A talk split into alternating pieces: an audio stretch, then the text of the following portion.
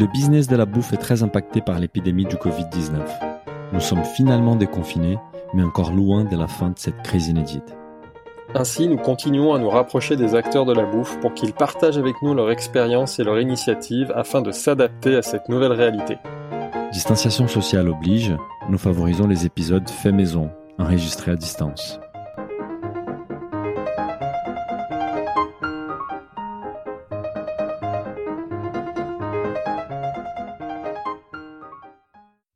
Bonjour à tous, je suis comme d'habitude avec mon associé Daniel, qui aurait fait un excellent critique gastronomique. Bonjour Daniel. si tu dis bonjour Philibert, tu sais, c'est jamais trop tard. Hein clair. Mais Daniel, notre invité du jour n'est pas critique gastronomique, justement, elle est journaliste gastronomique et certainement on va en reparler pendant, pendant notre échange. Alors, depuis le succès de son blog en randonnion, elle a écrit régulièrement pour la presse gastronomique, le magazine Elle ou les magazines Food Pâtisserie, Food Cuisine. Elle a même écrit pour le Fooding et le Guide Michelin. Elle est également chroniqueuse à la télé et parle du bien manger dans l'émission de William Lémergie sur C8. Et comme elle avait un peu peur de s'ennuyer avec toutes ses casquettes, elle écrit également des bouquins sur la bonne bouffe. Parce que d'ailleurs, comme nous, elle adore ce mot. Nous sommes aujourd'hui avec Raphaël Marchal. Bonjour Raphaël.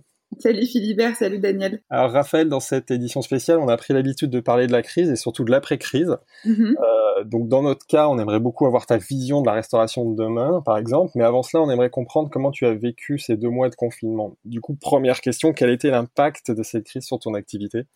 Ah bah énorme, euh, énorme parce que moi, euh, quasiment tout ce qui occupait les majorités de mes semaines s'est interrompu. Alors d'abord pour une semaine, et puis deux, et puis trois, et puis finalement on reprend qu'en septembre. Je fais référence à, à l'émission de William Lémergie, et ça c'était trois jours et demi de travail par semaine pour moi à peu près. Ah, quand même. je me suis retrouvée, euh, ouais, ouais, grosse grosse crise de panique, surtout que ça m'était encore pas arrivé. Euh, j'ai toujours eu un agenda bien rempli, donc euh, donc ça, ça a été euh, une grosse frayeur au départ.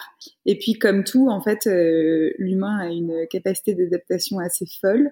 Et, et j'y croyais pas trop, mais finalement, je, je m'y suis faite. Alors bon, financièrement, c'est clair que c'est, c'est pas drôle, euh, mais c'est le jeu d'être indépendant. Et je ne changerai pas de, d'avis là-dessus, mais c'est vrai que il y a des côtés frustrants. Euh, et puis après, la bonne nouvelle, c'est que euh, tu, tu, tu, disais justement que, que j'écrivais pour euh, l'EL, Food Pâtisserie, Food Cuisine, et j'ai eu de la chance d'être euh, vraiment euh, entourée de, de, de, rédactrices en chef qui ont été super et qui m'ont tout de suite euh, donné beaucoup plus de piges et beaucoup plus d'articles et des hors-séries et des numéros spéciaux et tout. Donc euh, ça c'est formidable, ça m'a bien occupé et et puis bah, finalement ça a été un temps assez précieux parce que c'est rare d'avoir des journées libres euh, mais au début, grosse, grosse panique, ouais. C'est voilà. Et, et, Raphaël, je, je, toi, tu as quel statut en fait? Tu es salarié Tu étais salarié chez C8 ou tu es indépendante? Non, je suis indépendante. Moi, je suis en entreprise individuelle depuis janvier 2016, EI. D'accord. Donc en fait, euh, je suis prestataire chez Canal, donc euh, donc ils me doivent rien. En fait, moi, je les facture après chaque euh, émission, selon s'il y avait un reportage monté ou pas, parce que j'incarne les reportages et je les monte avec euh, un monteur évidemment. Euh, Et après les plateaux en direct. Donc c'est vrai que tout ça, ça fait beaucoup euh, en moins.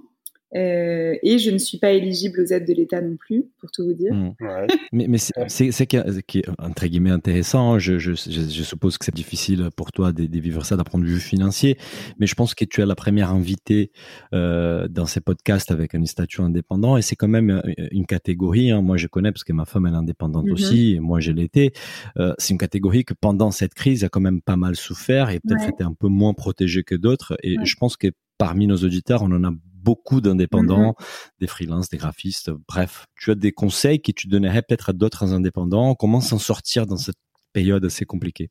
Bah, L'avantage à être indépendant, c'est que euh, n'importe quelle mission qui tombe, on peut la prendre parce qu'on n'est pas... Euh, euh, tu vois, moi j'ai pas de clause de d'exclusivité, de, j'ai pas de problème de concurrence. Donc si là quelqu'un me passe un coup de fil et me dit bah voilà on aimerait te confier euh, euh, je sais pas moi tel bouquin, il n'y a pas de problème, je peux le facturer dans la seconde et, euh, et rentrer des sous. Donc euh, je pense que le gros avantage c'est la liberté que ça offre. Et puis moi c'est un c'est vraiment un statut que j'ai choisi et que et que j'assume. Euh, il y a rarement des mauvais côtés, je trouve. Euh, là c'est la première fois depuis 2016, donc fallait bien que ça arrive. Mais mon seul conseil c'est de, de de se dire que on passe notre temps à se dire ah si j'avais du temps je ferais ça et, et si j'étais plus libre je ferais ça. Et là en fait on est on est indépendant mais en fait dans le quotidien on est un peu salarié de plein de mini boîtes différentes. Moi j'ai l'impression d'avoir plein de patrons et d'être euh, encore plus euh, salarié qu'avant tu vois.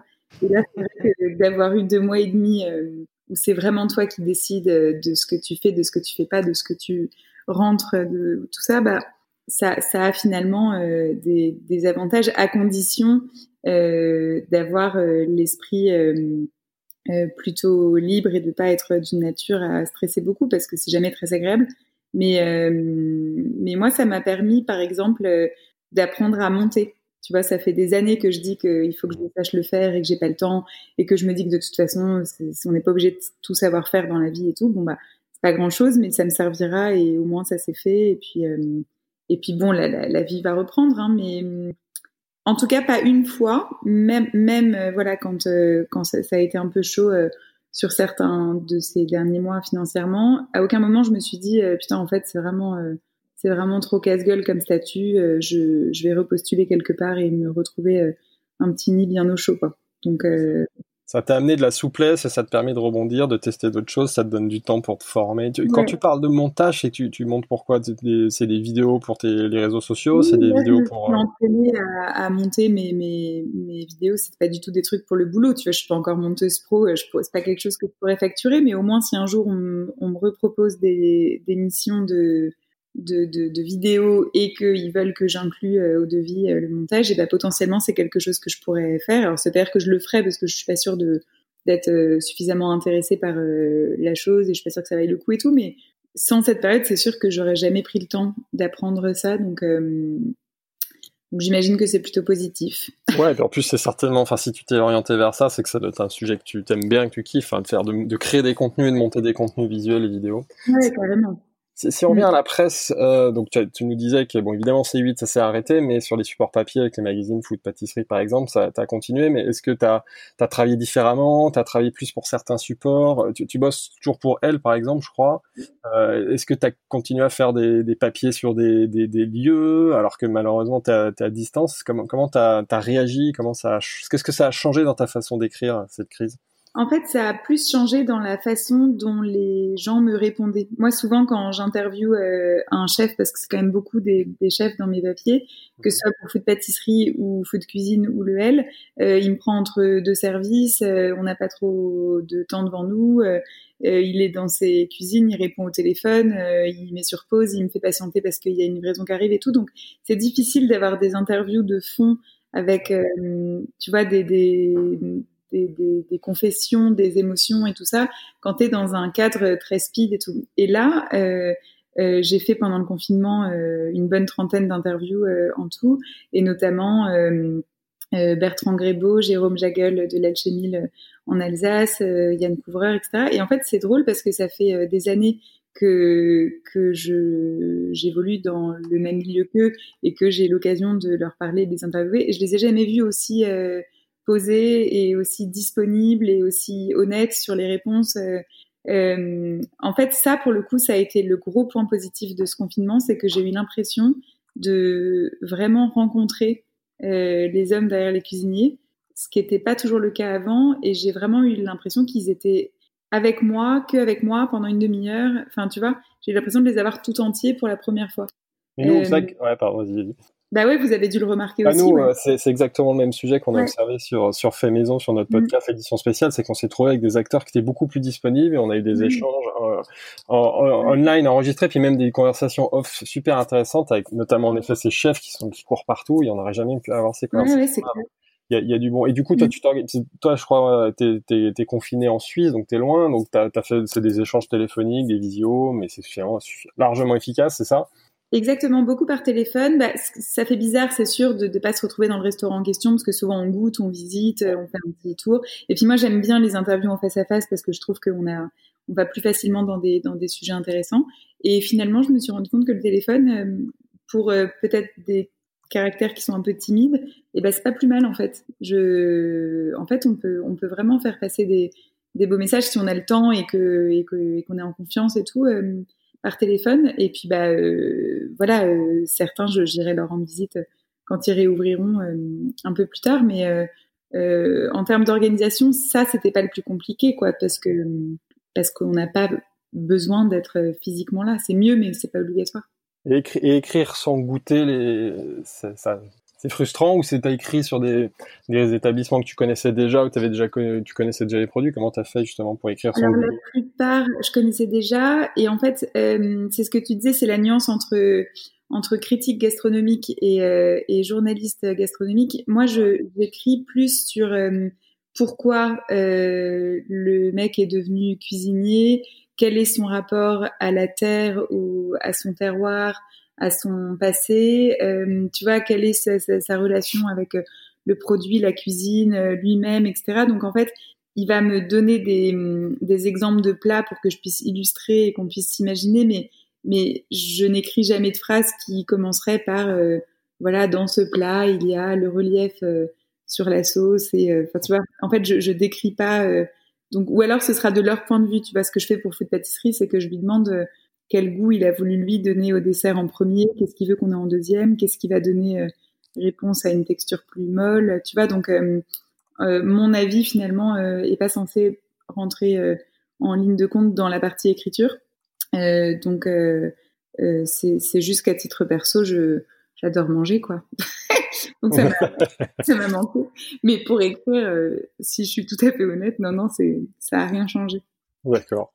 Et, et, Raphaël, en fait, on, on Philibert donc il me débriefait de la discussion que vous avez eue euh, la semaine mhm. dernière pour préparer le, le podcast, et, et, notamment il disait que tu, tu aimes pas trop qu'on dise que tu es une influenceuse, et, mais en même temps, tu es très suivi sur les réseaux sociaux, notamment sur Instagram. On voit que tu es très active.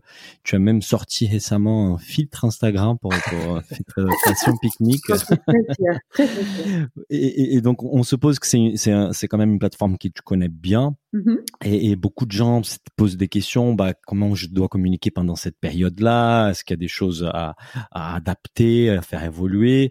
Toi, comment tu as vécu cette crise et, et la gestion des réseaux sociaux? Est-ce que tu as modifié ton utilisation de la plateforme, d'Instagram par exemple? Est-ce que tu publies plus, moins?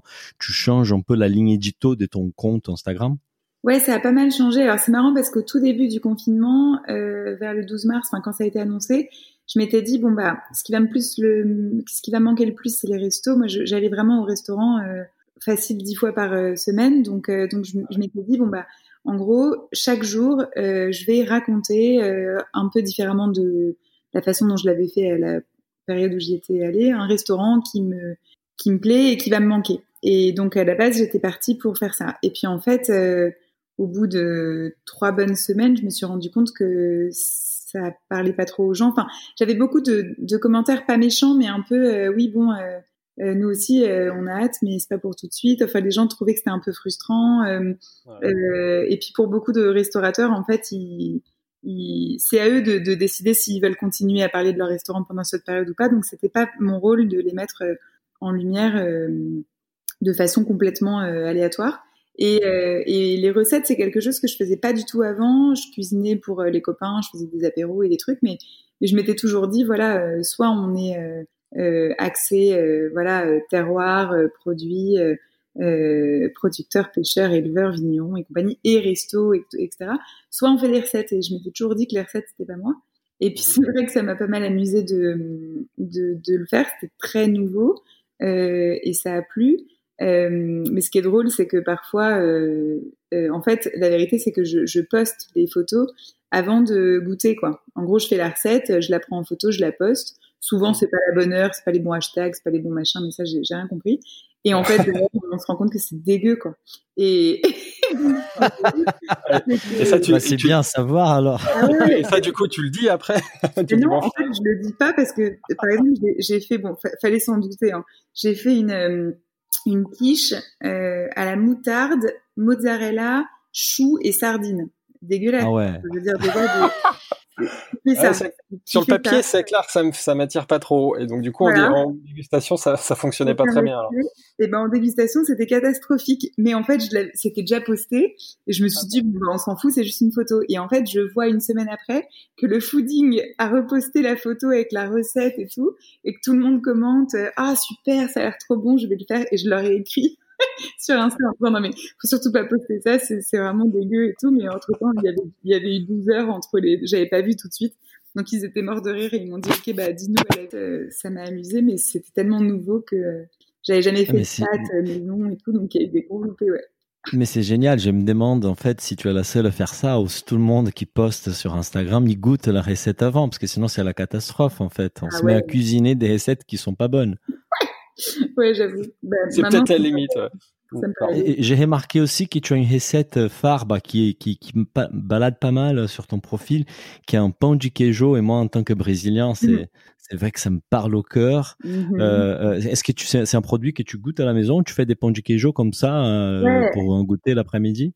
En fait, les pains du queijo, c'est ma voisine quand j'étais petite brésilienne. Elle s'appelait Sylvia. elle s'appelle toujours Sylvia, mais je, je l'ai pas vue depuis 20 ans elle m'en faisait tout le temps en fait. Euh, je, je, passais chez elle en rentrant de l'école et euh, soit elle me les faisait, soit elle me donnait la préparation et je les faisais en deux secondes et ça me rendait folle. Et en fait, euh, ensuite j'en ai plus trop mangé de mes de mes 8 ans à mes quand elle a déménagé à mes 20 ans, j'en ai plus trop mangé. Et à 20 ans, j'ai rencontré Alessandra Montagne qui est devenue une de mes super super copines. Et elle m'a dit, ma chérie, des pains de queijo, je vais t'en faire et tout. Et j'ai eu une espèce de, mais tu sais, comme la chialade, quoi, de, du retour en enfance, de la Madeleine de Proust, de la voisine et tout. Et depuis, bah, c'est, ouais, elle m'en fait tout le temps. Moi, j'en fais beaucoup à la maison. J'adore ça. Euh, voilà. Sauf que je me rends compte qu'après, il y a un peu le, le service après-vente à, à assurer, tu vois. Et donc, je reçois plein de messages de gens, euh, et moi, j'en sais absolument rien, qui me disent oui, j'ai pas trouvé la farine de tapioca, est-ce que je peux prendre le manioc, est-ce que je peux remplacer le yaourt par ça, et je suis intolérant à je sais pas quoi, est-ce que je peux mettre ça Et à chaque fois, je suis là, euh, je sais pas. Alessandra Montagne. Mais, mais tu me fais penser, en fait, on a, on a enregistré un podcast il y a quelques mois avec les fondateurs des Marmitons, Christophe Duhamel, et il nous racontait exactement ça, en fait. C'est qu'à un moment donné, les recettes, c'est ça la beauté de, du partage et des réseaux sociaux et d'Internet, c'est que les gens, ils s'approprient des recettes, ils les modifient mm. au fur et à mesure et ils créent d'autres trucs qui n'ont mm. rien à voir avec la recette originale. Mm. Mais c'est ça la beauté de la bouffe, en fait. C'est que, voilà, il n'y a pas de règles. C'est clair si on parle un peu, comme je le disais en intro, des, restaurants de demain, parce que évidemment c'est du coup un sujet que tu connais bien, comment, comment tu vois leur avenir déjà à court terme, dans les semaines à venir, la réouverture? Mm-hmm. On dit beaucoup, et c'est un sujet qu'on a déjà évoqué dans ce podcast, que peut-être 30% euh, des, des, restaurants euh, vont mettre la clé sur la porte. Est-ce que tu t'inquiètes pour eux? Comment tu vois leur avenir à court terme? Puis après on parlera du plus long terme. Bah, j'ai surtout envie de, de, parler de ceux qui vont survivre en se réinventant parce que les, les, tristes sorts de, des autres, c'est, je, je, je, peux pas savoir à l'avance et puis ça me, ça me, ça me rend trop triste de, de, penser à ça. Mais en tout cas, pour ceux qui vont se réinventer, j'en, parle beaucoup avec eux euh, déjà. En fait, euh, c'est pareil pour tous les métiers. C'est cette période de confinement, c'est une espèce de d'accélérateur de, de, petits rêves enfouis euh, qu'on met dans une boîte et puis on se dit je l'ouvrirai quand j'aurai le temps. Et en fait, pour beaucoup, je pense qu'ils vont accéder beaucoup plus vite que prévu à ce qu'ils avaient euh, envie de faire dans le futur. Il y en a beaucoup qui me disent bah on a toujours euh, dit qu'un jour on s'implanterait sur une ferme ou en tout cas qu'on aurait un lien très direct avec une avec entre le restaurant et, et la ferme et j'ai l'impression qu'il y en a beaucoup qui vont lâcher leur bouclard à Paris ou en tout cas le le, le, faire gérer par quelqu'un d'autre et, euh, et, aller un peu plus loin et avoir euh, leur parcelle maraîchère et leur euh, élevage et leur miel et leurs œufs et, et, leur lait et tout. Donc ça, je trouve ça génial parce que ça a toujours été ma vision du restaurant du futur, ouais. en tout cas celle qui est la plus durable et la plus sensée et la plus jolie que je puisse imaginer avec ce que j'ai comme comme clé aujourd'hui. Et c'est cool parce que euh, je pense que pour beaucoup, c'est ce que ça a accéléré, que ce soit chez les cuisiniers ou les pâtissiers qui pensent à, à faire des chambres d'hôtes, à faire des, des, ateliers cueillettes, des cours de, de pâtisserie, des salons et tout. Euh, je crois que ouais, ça a été une espèce de d'accélérateur de, de, process. Donc euh, j'espère que c'est ce qui va se passer. Mais moi, je vois bien la restauration de demain comme ça. Peut-être moins une concentration de, de beaucoup, beaucoup de restos dans les villes et plus de, de restaurants d'expérience où on va pas juste se mettre à table pour, pour bouffer, même si c'est pour très très bien bouffer, mais pour euh, arriver l'après-midi, faire un tour, comprendre, euh, cuisiner, euh, prendre l'apéro, dormir, faire un cours de cuisine, aller voir un peu ce qui se passe dans la ferme, dans les champs, quand est-ce qu'on plante, quand est-ce qu'on cueille, puisque ça aussi c'est vachement important, avec qui on travaille pour ce qu'on peut pas autoproduire aux alentours et tout. Et je crois qu'il va y avoir beaucoup de, de bon sens qui va sortir de tout ça. C'est très intéressant ce que tu dis, mais, en même temps c'est très complexe parce qu'en fait je suis 100% d'accord avec toi et je pense qu'on aimerait tous euh, voir cette évolution-là. Euh, c'est un sujet même qu'on évoquait avec Victor Mercier qui a qui a lancé son resto. Euh, Formidable, je ça super. Voilà, et, lui il disait mais moi je veux sourcer les produits en France et, et les plus proches possibles, mais moi je suis à Paris, mm. c'est très compliqué pour certains produits, donc je me demande si la prochaine étape pour pour mon resto c'est peut-être de m'installer un région, être plus proche des producteurs. Donc ça, je suis 100% mmh. d'accord, c'est une super démarche. Mais de toute façon, la densité populationnelle qu'on a à, Paris, ça va pas bouger. On va dire Paris, même si des gens qui partent en région, Paris aura toujours du monde, on aura toujours besoin des restaurants. Et ces restaurants-là vont pas pouvoir avoir ces types de modèles en fait. Donc il faut mmh. quand même euh, se réinventer avec les moyens du bord. Mmh, c'est clair, c'est clair. Bah, Paris, je me demande si finalement ce, nouveau format euh, où on prend pas de réservation, où on prend en portée, euh, on fait un peu plus euh, sur le pouce et à la bonne franquette, ça va peut-être euh, reprendre un peu de terrain. Je sais pas, c'est un peu la grande question là de, de, de l'économie des restaurants gastronomiques, que ce soit dans les dans les palaces ou les restaurants indépendants. Euh, c'est toujours la question qui se pose. Est-ce que finalement ça rapporte tellement plus de sous d'avoir un restaurant gastronomique qu'un bistrot? Je crois pas. Donc, je pense que ça c'est sûr, ils vont ils vont peut-être un peu plus se poser des questions et puis mais c'est vrai que Paris, je, je, je suis d'accord, on est nombreux, mais je me demande quand même s'il n'y a pas trop de restos et si finalement euh, on n'oublie pas trop. Moi, j'ai toujours euh, cette culpabilité de d'oublier des restaurants. J'ai toujours peur de me dire oh là là, ça fait trop longtemps que je suis pas allée dans celui-là, il va croire que je l'aime plus, mais en même temps il y en a plein de nouveaux. Et puis quand on aime un nouveau, on veut y retourner et tout. Et c'est dur parce que quand on aime très fort ce ce monde, et eh ben on, au bout d'un moment on peut pas on peut pas tout manger. il y a des limites quand même à poser. Et c'est vrai que en tout cas moi ça me ça me ferait du bien qu'il y en ait moins et qu'on puisse y aller mieux. Et, plus globalement, comment tu vois la, la, pré-crise au-delà de la restauration euh, je sais pas, quelles leçons toi tu te tires de cette crise? On en a un petit peu parlé, même sur, la, sur ta façon de travailler, sur, euh, sur euh, ouais, comment tu sens les choses? L'avenir Je pense que dans tous les secteurs, mais je parle surtout de, celui que je connais, on, va arrêter de toujours euh, s'attacher à cette idée qu'on est obligé de faire une réunion tous ensemble, euh, bien assis pendant trois heures euh, au bureau ou dans un café, parce que si on se rejoint pas tous, et eh ben on peut pas être aussi efficace et on ne parle pas assez bien. Je crois que là vraiment on a compris à quel point les réunions par téléphone fonctionnaient très bien. Donc ça c'est une bonne chose parce qu'on sera plus efficace et puis on limite les, transports. Mais après, je pense que le travail va va reprendre petit à petit. Je vois pas de gros changements, en tout cas sur la sur la presse ou euh, ou sur euh, la télévision ou enfin tu vois sur les médias de façon euh, générale. Je suis pas sûre que les choses changent fondamentalement, mais ce qui est certain, c'est que comme toutes les périodes d'après crise, on va assister à des grosses grosses créations de de nouveaux formats et de nouvelles manières de faire. Et je pense que dans un océan de de troubles et de panique, il va y avoir des belles choses qui vont se monter et ça va être très intéressant à observer. Mais, euh, mais ça, c'est évidemment quand on prend le, la partie positive euh, de la crise parce que c'est sûr que économiquement parlant, ça va être catastrophique. Mais ça, et, toi, est-ce que tu as profité de cette période peut-être pour euh, réfléchir à des nouveaux projets, des choses que tu aimerais lancer maintenant ou après la crise? Euh, Alors moi, j'aime pas trop prévoir. Donc ça, ça n'a pas changé. Euh, j'ai plus fait le tri entre ce que j'aime vraiment faire. On, on, se rend toujours plus compte de ce qui nous manque euh, réellement quand on y a plus accès. Donc, euh, euh, ça m'a permis de, ouais, de me rendre compte que j'aimais vraiment, vraiment ce que je faisais.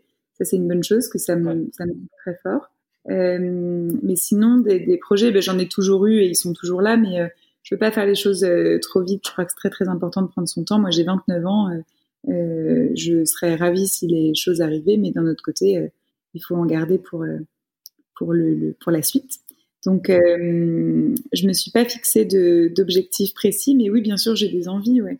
Euh, après, euh, dans ce milieu, c'est toujours le, le, les farandoles de oui, il faut qu'on se rende compte, il faudrait qu'on mette ça en place, on pourrait faire ça, je vais te présenter un tel et tout. J'ai appris à plus m'emballer parce que la première année, je croyais à tout. Je me disais mais c'est fou, si j'écoute tout ce qu'on m'a dit, je, vais, je vais exploser. Et en fait, faire super attention. Moi, j'ai tendance, quand on me dit quelque chose, à, à me faire un petit Disneyland dans ma tête. Donc, j'ai appris à me calmer quand même. Euh, tant que c'était pas euh, signé euh, noir sur blanc. Est-ce qu'il y a des univers particuliers qui t'attirent en fait? Que si on peut-être tu aimerais passer derrière les, fourneaux ou ça reste quand même non, alors, cuisiner c'est pas quelque chose qui enfin ouvrir un restaurant ou même une ferme c'est pas quelque chose que je prévois de faire pour l'instant.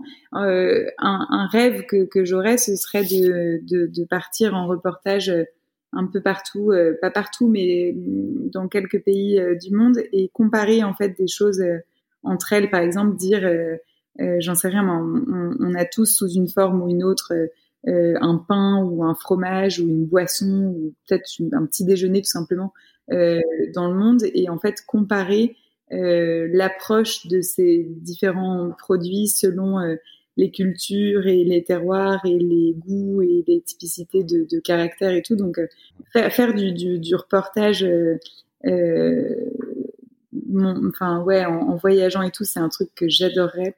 Mais pour l'instant, je pense que c'est encore complètement complètement rêveur. Mais mais ouais, ça, ça me plairait bien. Mais en revanche, non, passer derrière les fourneaux, pas trop. Euh, euh, après, je trouve que en, en, télévision, il y a encore plein de choses à faire euh, dans le dans la bouffe. On, on voit beaucoup de jeux, de concours et tout euh, en télé, mais je trouve que euh, c'est plutôt euh, les Netflix et un petit peu Canal Plus qui sont bons sur les docus. Donc, je pense qu'il y a encore de la place là-dessus. Et puis, il y a encore de la place pour un vrai talk show 100% bouffe. donc, ça, j'adorerais aussi. Enfin, tu vois, je, il y a encore plein de trucs à faire qui n'ont pas été faits. Et j'ai mes petits rêves à droite à gauche. Et puis, et puis, et puis, je suis patiente. Du coup, Raphaël, on, approche de la fin du, podcast et on a une question rituelle dans cette euh, édition spéciale qui est plus personnelle. C'est comment tu vis le comment tu vis le confinement et maintenant le déconfinement? Est-ce que tu es encore confiné en Suisse comme on en parlait tout à l'heure? Est-ce que tu as des bons plans des, bons plans de choses que tu qui t'inspirent en ce moment, que tu, tu écoutes, euh, mm-hmm. des podcasts par exemple ou des sujets comme ça, des livres. Euh, bah, moi, j'ai beaucoup joué au Scrabble. Alors, je sais pas si ça compte. comme, Ça peut, ça peut. voilà, j'adore. Euh, je trouve que on n'y joue pas assez et ça a été, euh, ça a été l'occasion. Non, mais surtout, c'est tout l'univers autour du Scrabble. C'est jouer au Scrabble avec un petit verre de vin, avec un gâteau dans le four, avec un petit fond de, de Neil Young. Enfin, tu vois, c'est. Ah, ça, fait plus rêver, ça déjà. Voilà. et, et, et moi, c'est, enfin, je trouve que on, on, joue jamais au Scrabble quand on est stressé. Donc à partir du moment où on sort la boîte et où on sort les lettres et tout, c'est qu'on est, c'est qu'on a l'esprit euh, euh, doux et tu vois allongé quoi. On prend son temps, ouais. Ouais, exactement. Et, moi j'adore ça, ne plus trop voir le temps passer et tout. Donc je me suis beaucoup beaucoup euh, fait des des petites fins d'après-midi, début de soirée comme ça avec mon amoureux. bon, les lectures c'est pas très original. Je, je j'ai relu euh, Romain Gary euh, ah. euh, parce que ça fait partie aussi des choses qu'on se dit qu'on fera et puis en fait on le fait jamais. Et puis quand on part en vacances, ben, on se dit bon quand même je vais emmener un auteur un peu plus récent et tout. Donc ça, ça m'a fait du bien aussi. J'ai pris des bains. Euh, voilà, bah, j'adore le podcast de Zazie euh, sur sur Mamie Jeanne. Donc pour ceux qui l'ont pas écouté, ça s'appelle À la recherche de Jeanne. C'est extraordinairement beau. Euh, vous allez pleurer, hein, c'est très triste, mais c'est très très très très beau. Elle a un talent fou, donc euh, donc ça je ne peux pas euh, le conseiller assez. Et puis et puis voilà pour plus pour les pour les meufs, mais c'est vrai que de pas s'être maquillée pendant deux mois, ça a été un gros gros kiff. et, et, puis grossir un petit peu, c'est important quand même. le, mec, le mec qui ressort aminci de ce confinement, il y a un problème quand même. Hmm. C'est possible, c'est clair. Mais j'ai pris 3 kilos, donc euh, je pense que je n'ai pas de problème. J'ai une petite question, Raphaël. En fait, tu parles podcast. Est-ce que c'est un format qui te plaît? Tu, tu, écoutes des podcasts. Est-ce que tu t'es jamais posé la question de peut-être euh, créer ton propre podcast? Mais si, bien sûr, je me suis posé la question au début, et puis en fait, très vite, c'est cette réflexion bête, alors qu'on le sait qu'il y a de la place pour tout le monde et que il y aura jamais trop de podcasts, mais je me disais, oh, est-ce que je vais apporter quelque chose de différent? Est-ce que, est-ce que j'ai suffisamment de choses à dire pour le faire et tout? Mais c'est vrai que j'adore ça. Je trouve que c'est un format qui est, qui est très libre, qui est très agréable. Euh, moi, j'adore en écouter dans le train, alors qu'au début, je pensais pas être hyper euh, friande de ça, et je suis complètement tombée dedans. Euh, donc, euh, je sais pas. Peut-être que, en effet, ça pourrait être euh, un projet, mais mais pour l'instant, j'adore euh, écouter ceux des autres. bah écoute, on a plein d'idées et, et peut-être on va on va te contacter euh, après l'enregistrement pour pour partager certaines idées qu'on a eues. Peut-être que ça va. C'est clair. Voilà. Avec plaisir. Bah merci Raphaël, on arrive à la fin du podcast, c'était cool de t'entendre. J'ai juste Ah, une Daniel, dernière ah, question, Raphaël, pardon, qui sort de notre trame, mais c'est une question que j'avais, qu'il fallait te poser parce que je veux juste comprendre ça. C'est que ton blog en randonnion, Mhm. il n'existe plus en fait. Tu, c'est comme ça que tu as, on, on t'a découvert en fait, mais aujourd'hui il est plus en ligne, c'est ça? Si, si, je, je paye toujours euh, OVH euh, 42 euros, je crois, par an euh, pour qu'il pour qu'il soit en ligne. Mais non, j'écris plus dessus, j'ai plus trop le temps. Ça m'a beaucoup amusé euh, entre 2014 et 2016 ou 17 à peu près, euh, parce que c'était en plus de mon job, parce que bah, je, je, je débarquais un peu dans ce dans ce monde et que ça me permettait de, de raconter euh, mes, mes aventures et mes découvertes. Mais c'est vrai que je l'ai jamais vraiment monétisé et puis euh, aujourd'hui j'ai moins le temps et puis je crois que la vérité c'est que j'ai jamais assumé le, le mot blogueuse. Ouais. Ça m'a toujours euh, hérissé les, les poils. Euh, donc euh, et puis c'est vrai que bon aujourd'hui j'ai Instagram, euh, c'est c'est suffisant tu vois mais euh, mais si si il existe toujours euh, et je l'aime bien. Et, euh, bah écoute, merci Raphaël, c'était cool d'échanger avec toi. Euh, à très bientôt. À bientôt. Salut. Salut. Si le podcast vous a plu, n'hésitez pas à le noter 5 étoiles sur votre appli et surtout partagez notre podcast autour de vous. Nous vous invitons également à vous inscrire à notre newsletter pour essayer voir les prochains épisodes. Pour cela, rendez-vous sur le site businessofbooth.com. À, À très bientôt.